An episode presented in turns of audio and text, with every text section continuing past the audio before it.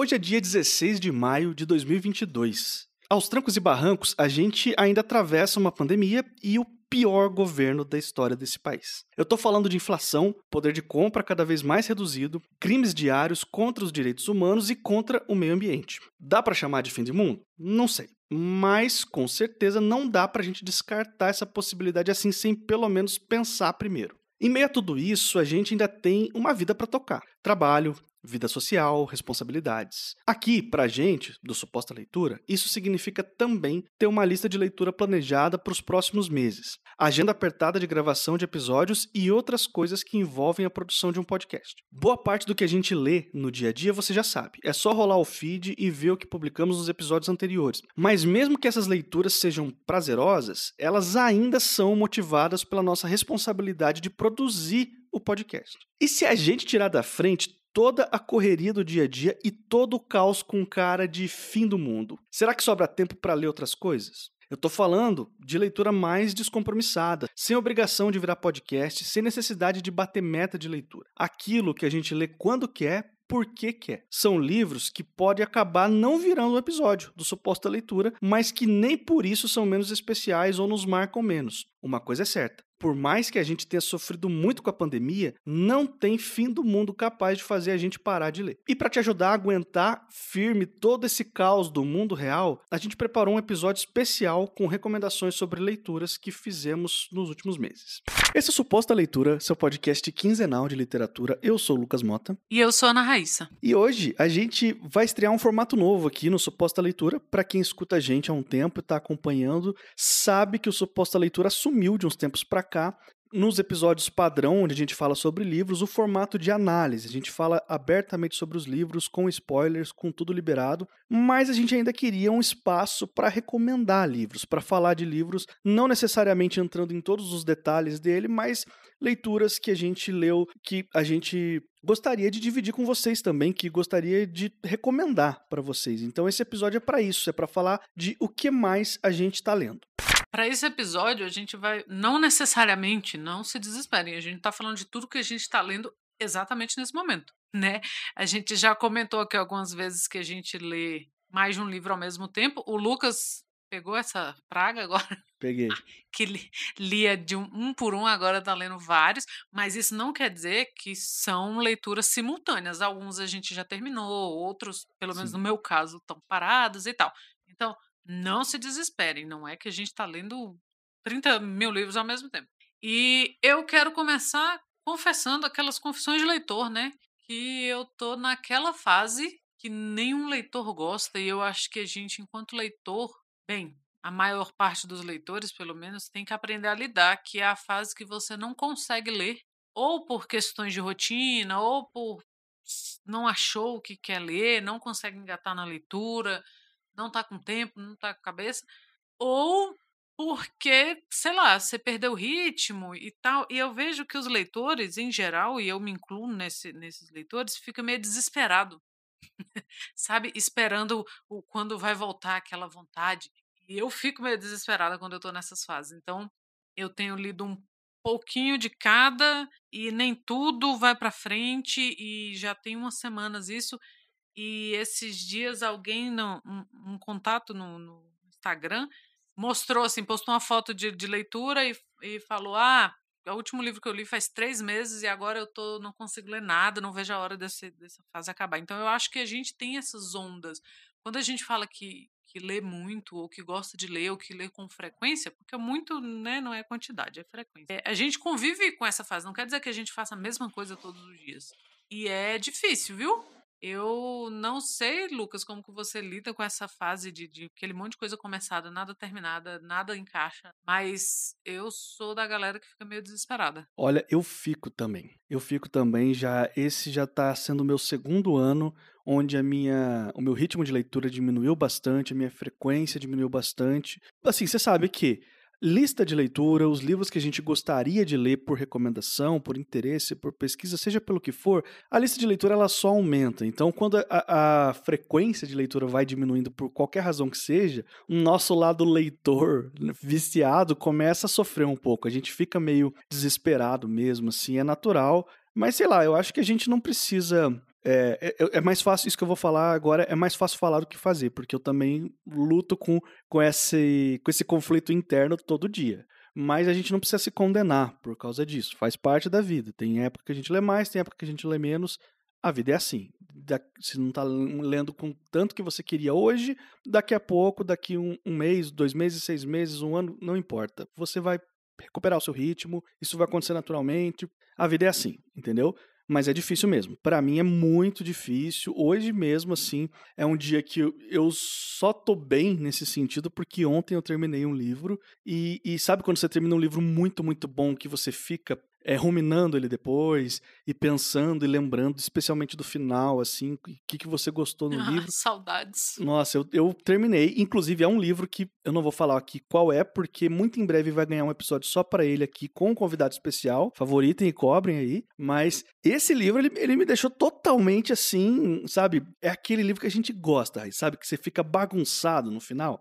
E aí eu, eu tô mais feliz hoje, mais, assim, bem suprido em termos de literatura por causa disso, porque eu acabei de ler de terminar essa leitura e tô feliz que é um não porque o livro é um tem um final feliz, porque ele não tem, mas é porque eu tô assim satisfeito, entendeu? De ter lido um livro muito muito bom. Ai, tô com saudades. Não vejo a hora de ler pra gente gravar, porque Tá, então eu já vou puxar a minha primeira recomendação de hoje, que é um livro que não tá dentro do gênero que eu costumo ler, eu nunca me senti atraído por esse gênero. É importante dizer que eu não trato nenhum gênero como menor do que os outros. Eu não enxergo esse gênero como algo mais banal do que o resto da literatura. Literatura, literatura, ela aparece de várias formas, usando várias técnicas diferentes, então algumas agradam a gente, outras não, mas um gênero por si só, uma estética por si só, acho que não dá pra gente considerar pior ou melhor do que outra, né? É, tem o, o, caso clássico da treta do Faulkner com o Hemingway, que o Faulkner é um cara super experimental, super de mexer na forma do texto mesmo e de querer propor uma descrição um pouco mais elaborada, e o Hemingway é o extremo oposto desse espectro, assim, é o cara que quer a frase mais enxuta possível,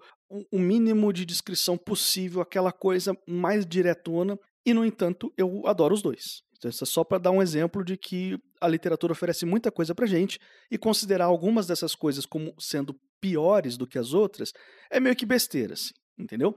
Toda essa introdução para falar o quê? Eu li pela primeira vez na minha vida um livro erótico. Eu nunca tinha lido, entendeu? Nunca tinha entrado no meu radar. E eu decidi que, ok, vou experimentar, vou dar uma chance. E eu já, já comecei assim com um armamento pesado, né? Porque eu peguei o que é considerado talvez se não o, o maior, um dos maiores expoentes do gênero aqui no Brasil, que é a Casa dos Budas Ditosos, do João Baldo Ribeiro. Para quem não está ligado nesse livro aqui, ele foi lançado originalmente em 1999 e era uma coleção, coleção Plenos Pecados, onde a editora chamou vários autores para cada um escrever sobre um pecado específico e, no caso, para o João Baldo Ribeiro, ficou a luxúria. E ele escreveu esse volume aqui, que ele tem uma, aquela, aquelas lendas, né? A gente não sabe até que ponto o autor inventou essa história para aumentar a mística do livro ou isso aconteceu de verdade, né? Qualquer um dos dois é possível. Enfim, ele diz, inclusive diz no, no, no texto de introdução do livro, que esse manuscrito é tipo uma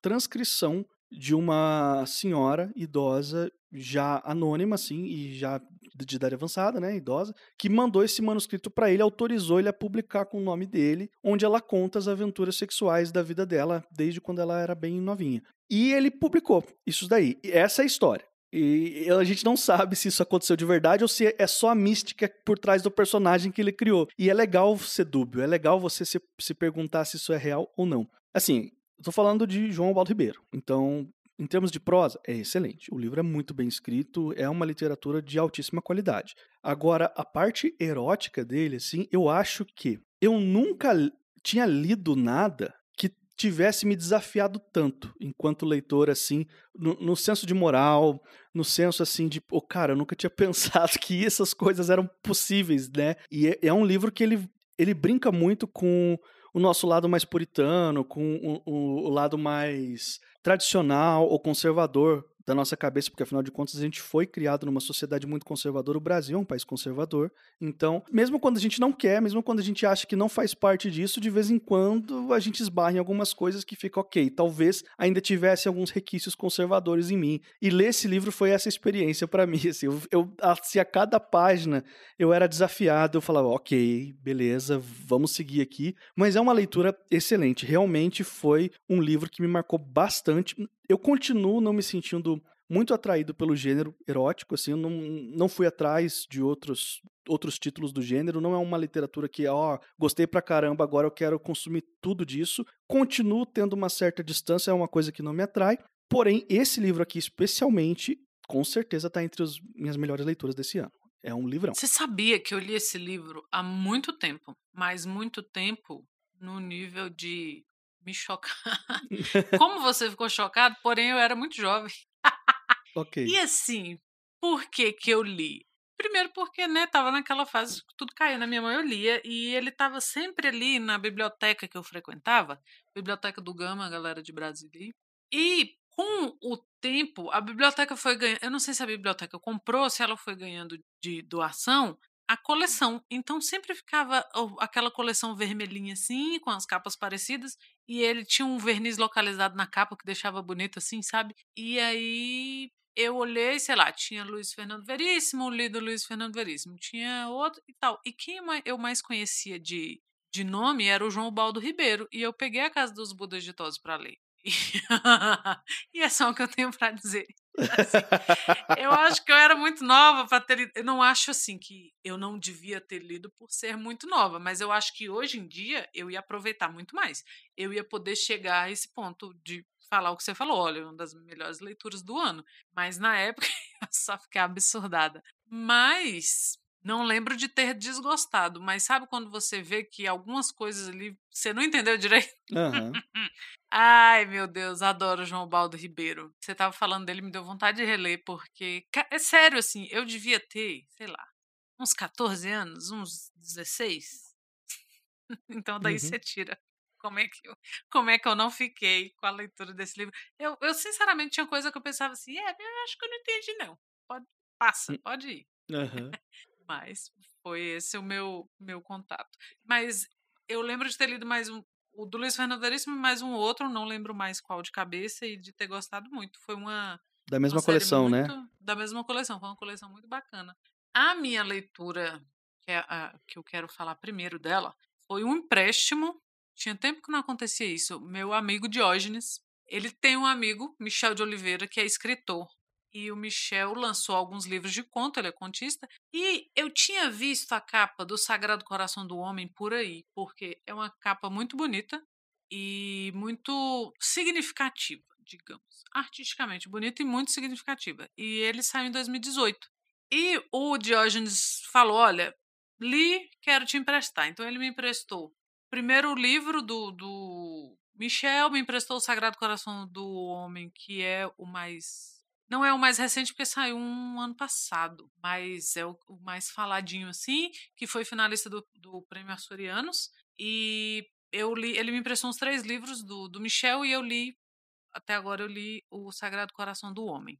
E ele é muito bom, mas ele é aquele muito bom no sentido que mexe com alguma é, é, como você falou só que de outro outro viés assim ele mexe com algumas coisas sabe porque eu não esperava, assim.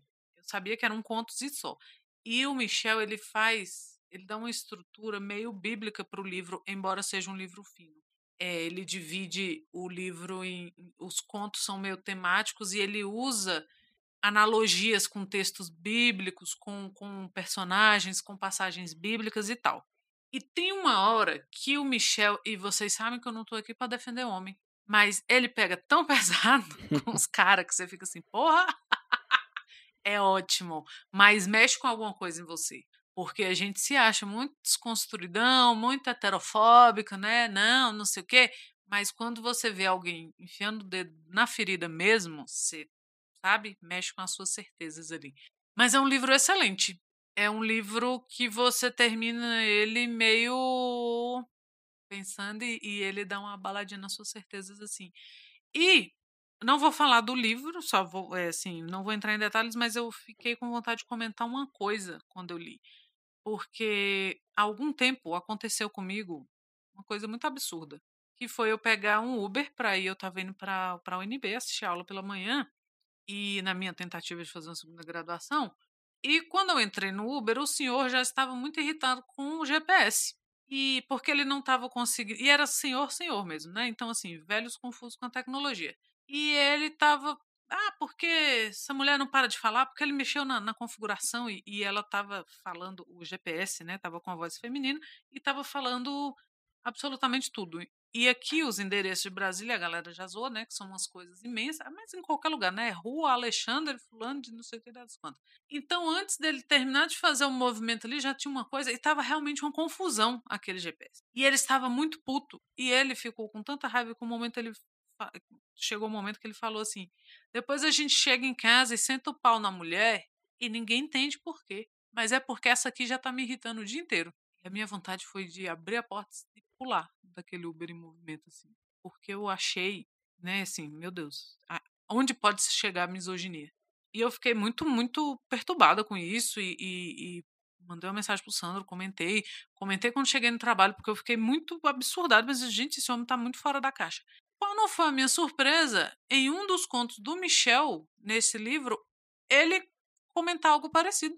De homens que ficam com raiva de inteligência artificial que, que tem voz feminina. Então, assim, é esse tipo de coisa que ele trata.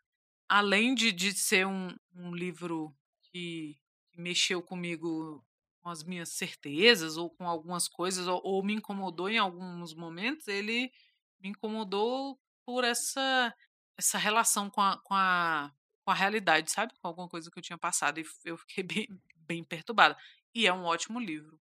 E, assim, né, 2018 que ele foi lançado, é da editora Moinhos, então se você quer ler alguma coisa mais recente na literatura nacional, é ótimo. Nossa, a capa é excelente, né? Não é excelente? Que capa excelente. Uhum. Eu acho que, mesmo que ele ganhe outras edições, essa capa nunca pode mudar. Nossa, vamos, é muito boa. Não vamos explicar como é a capa para as pessoas irem procurar. Googlem aí, o Sagrado Coração do Homem. Não, não precisa nem googar, tem o link aí na descrição, gente. Você clica no link, vai redirecionar lá para a página do livro na Amazon. Se você quiser comprar por lá, você sabe, a gente ganha migalhas. Quando você compra pelo nosso link, a gente agradece.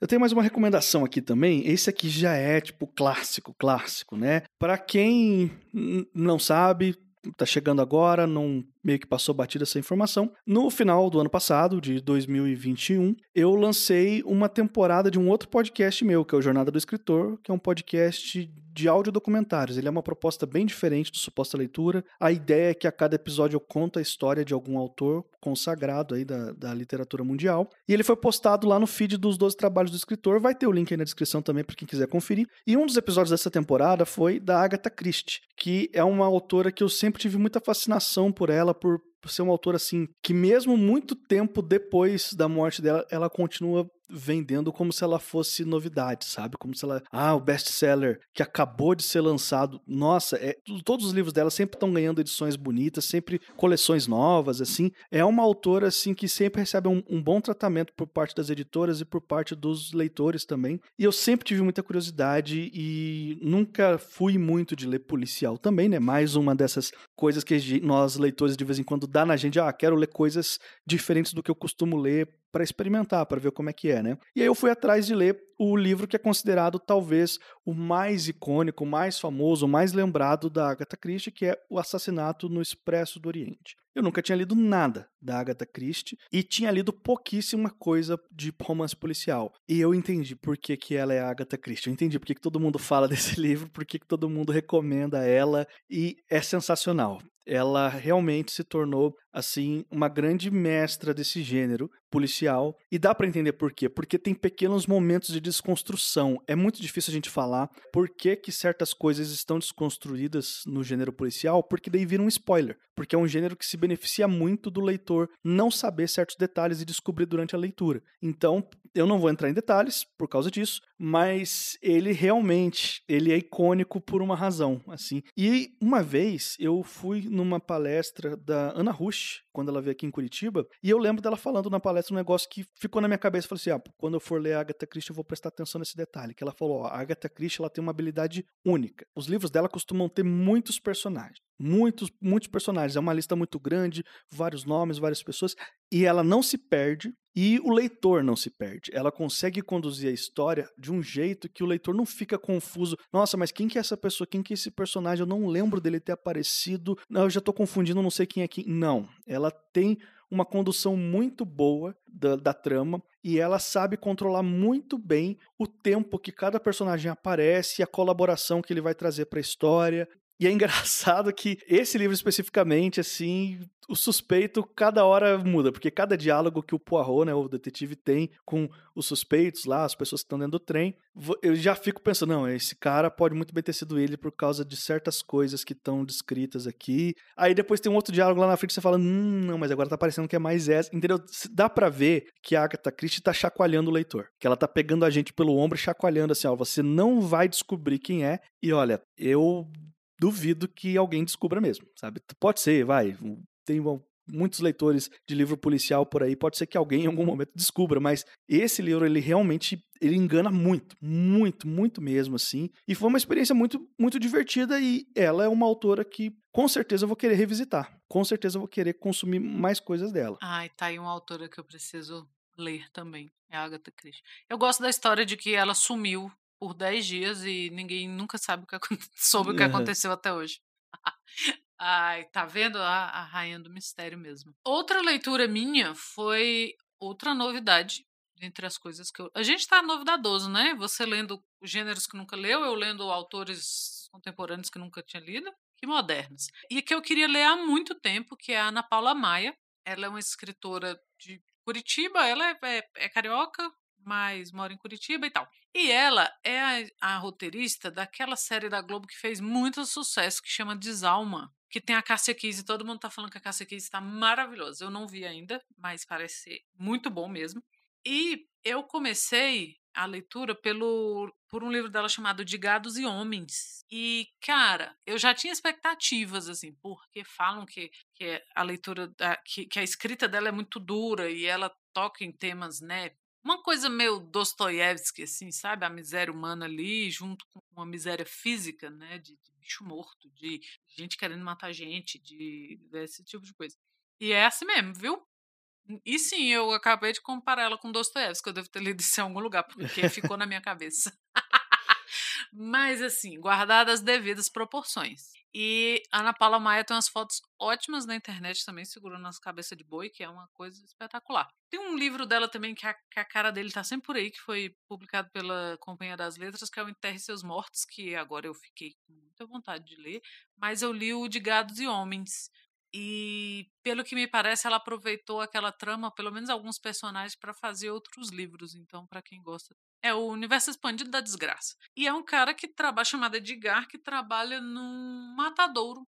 E, nossa, leiam. Ele é rápido de ler, é um livro curtinho. Eu, eu não sou, né, a pessoa do calhamaço também. É um livro daqueles que é um livro pesado, mas não é aqueles pesados, vai te ensinar alguma coisa, vai te ensinar nada. É, né, não é pesado nesse sentido, mas ele é violento, uma coisa meio Amores Brutos, sabe? E, inclusive, ela tem um, livro chamado Entre Rinhas de Galo e Porcos Abatidos, uma coisa assim. Então, é uma autora que eu também fiquei com vontade de ler mais dela, a Ana Paula Maia. Bom, e aí eu vou trazer a minha terceira e última recomendação. É, apesar do nome, ele não entra na categoria de livro erótico também, mas é o Pau, da Fernanda Young. Esse livro, ele me chamou muita atenção, primeiro pelo nome, né, a, a, foto da, da capa é sensacional também. É mais um livro assim que vai lá, vê a capa, você vê que a sacada é muito boa. E aí você lê a sinopse, hum, ok. Entendi, entendi. O que acontece é que você tem aqui a história, a narradora é a própria personagem, a própria protagonista. Ela tá contando a história da, da vida dela, assim, da, da, decisões, das decisões que ela tomou que foram críticas para ela. Ela basicamente é uma, uma mulher, assim, já mais velha, mais velha, assim, talvez na casa aí dos, dos 40 alguma coisa, e arrumou um namorado bem, bem jovem, assim, na casa de uns 20 e poucos. Uma diferença grande de idade entre eles, e ela se sente muito envaidecida desse namoro, porque ela chamou atenção, ela conseguiu seduzir um cara muito mais jovem e até que ela descobre que esse cara trai ela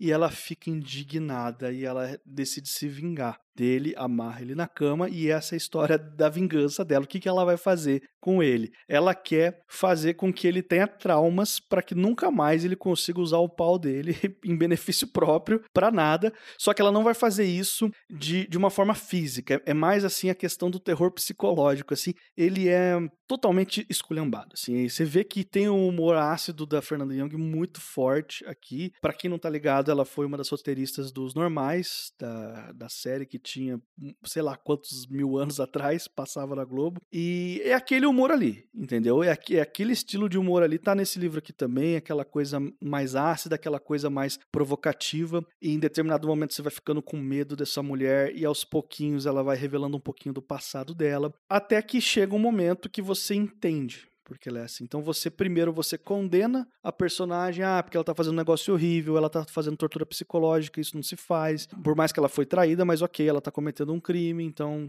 tá errado. Depois de um tempo você fala, OK, essa mulher tá me dando medo de verdade, ela é, é louca, a gente não deve ficar perto dessa pessoa. Vai chegando mais perto do final, você, OK, eu entendo porque ela é assim. Entendeu? Não é que o livro passa pano para ela ou diz que o, que o que ela faz é certo, porque não, não é isso, não. A Fernanda Young é uma autora muito mais habilidosa do que isso. A intenção dela não é ser maniqueísta aqui, mas a intenção dela é, é justamente dizer para você: olha só, às vezes quando você é inclinado, especialmente você homem, né? Quando você é inclinado a pensar que uma mulher está se comportando de certa forma porque ela é louca, talvez você esteja ignorando o que, que você, enquanto pessoa e a sociedade como um todo fez para que ela chegasse nesse ponto. Entendeu? Você não deu muita alternativa para ela, sabe? Então é um livro que, em todo esse humor ácido, em toda essa, essa loucura aqui, que é, um, é uma leitura bem gostosa, assim, apesar de toda de, de todo esse tema de tortura psicológica, mas é, é feito de uma maneira assim, é, é, é, mais engraçado do que sombrio, vamos dizer assim, né? Enfim, é um negócio que você mais dá risada, ou, ou pelo menos aquela risadinha de canto de boca, assim, que você fala, essa sacada foi boa, sabe? Do que você fica com medo ou fica agoniado. Não, não é, não é um livro para você ficar agoniado, é um livro para você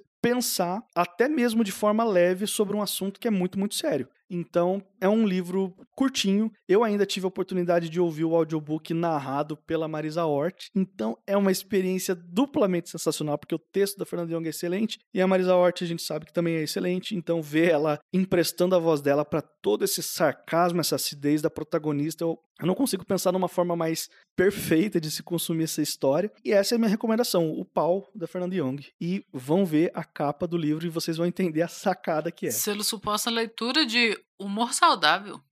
Eu fiquei com muita vontade de ler esse livro desde que você falou dele. Para terminar, eu vou falar de umas coisas que eu reli, de uma coisa que eu não li, de uma coisa que eu larguei, para poder finalmente chegar na minha indicação. Porque, como eu comecei essa conversa falando da angústia do leitor, de não conseguir ler, de, sabe, de estar de, de tá sem tempo, de não conseguir levar as coisas para frente, de largar as coisas para a galera que larga, eu vou compartilhar aqui minha aflição.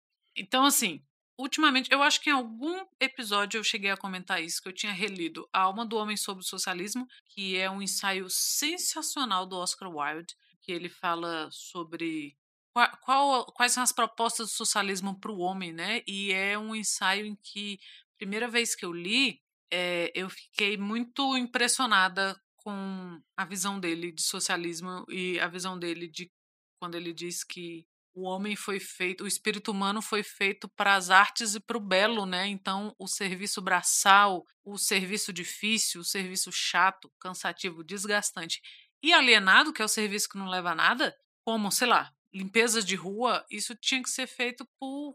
tinha que ser automatizado. Então, a gente tinha que desenvolver máquinas que dessem conta disso. E desde então, este é o meu sonho para a humanidade. Né? Não, não uma revolução tecnológica que deixe pessoas oprimidas e desempregadas, mas que, que possibilite que a gente se dedique né, à arte, ao ócio, a, né, a boa e velha vagabundagem e um livrinho, um teatro, um filme, uma coisa assim. Eu reli A Rosa do Povo, que também quem escuta a gente sabe que é um livro que eu releio quase todo ano, do Carlos Drummond de Andrade.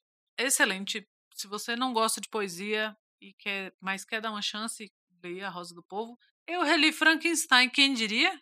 Não é mesmo? Olha só que surpresa. Surpresa, reli Frankenstein.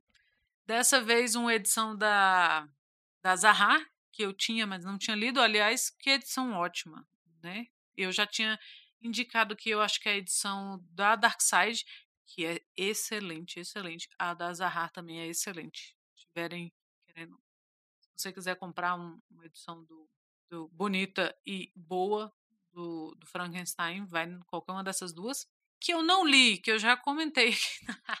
Todo mundo sabe que eu estou lendo esse livro há três anos, Os Miseráveis do Vitor Hugo, e não é que eu não terminei por não ser bom. Esse livro é um espetáculo mas não terminei. Tá ali. Vou retomar. Larguei o Deserto dos Tártaros, que é uma edição da TAG, que a TAG tinha mandado já há algum tempo. Eu tenho muita vontade de ler esse livro desde então. Comecei, é muito bom. Não terminei por motivos. Não terminei, mas é um livro que eu quero ler. Foi na época, no breve momento em que eu continu consegui voltar a ler em ônibus, porque há anos eu não consigo ler em movimento. Eu não consigo nem olhar o celular dentro de carros, né? É, é, enquanto em movimento. Eu tontíssima. Mas consegui ler, que foi o tempo das cinquenta e poucas páginas que eu li do Deserto dos Tártaros, e foi com Deus, não, não terminei. É a vida, então assim, essas angústias de coisa começada não terminada, uma hora eu termino, talvez não termine nunca, jamais saberemos. E o que eu li, que fica de recomendação, é um conto, nunca mais tinha, tínhamos falado de conto aqui, eu pelo menos não, que saiu no segundo número da Escambanáutica. Para quem não conhece a, ainda, a Escambanáutica é uma revista gratuita, trimestral de literatura fantástica, e que eles têm a proposta de ressignificar essa estética de literatura pulp, sabe? É muito boa, vale muito a pena ficar de olho. É, eles têm uma curadoria sensacional.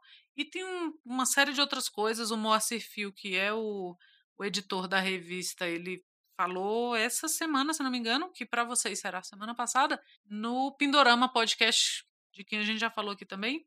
E então vale a pena. Lá, principalmente se vocês gostam de literatura fantástica, de literatura que sai em revista, né? Que eu acho uma coisa tão bacana que tem sido retomada no, na última década aí. E o conto é o Segue o Baile do Rodrigo Hipólito, que também já veio aqui, a gente já foi no Pindorama, ele já veio aqui no, no Pós-Leitura. E eu costumo brincar que o Rodrigo tá falando, eu tô escutando, porque eu gosto muito dos podcasts que ele participa, que ele apresenta. Ele tá no Midcast também para quem escuta midcast. E, tem, e, tem, outras, o Não Pode Tocar e tal. Então vocês conseguem achar o Rodrigo Fácil aí no, no Twitter. E que conto bacana. E eu ainda brinquei no Twitter falando que eu tava tão de saco cheio no meio de uma reunião que eu ia só abrir o Kindle e ia ler uma coisa e foda-se. E foi quase o que eu fiz, porque assim que a reunião acabou, eu tava naquela de matar tempo, porque já não tinha mais nada a fazer, mas né, não podia ir embora, e eu fui ler. E tá lá na Escambanáutica 2. Aproveitem e leiam os outros dois contos que estão lá também. É fácil de encontrar na internet. Mas o conto do Rodrigo é especialmente ótimo. Chama Segue o Baile. É bom que tem uma recomendação gratuita, né? Que daí fica é, bem acessível para todo mundo aí que tá com grana curta, porque sabe que tá foda. Né? Não, dá, não tá dando para comprar todos os livros que a gente quer também, né, Raiz? Não tá dando para comprar nem todos e nem alguns às vezes também, né?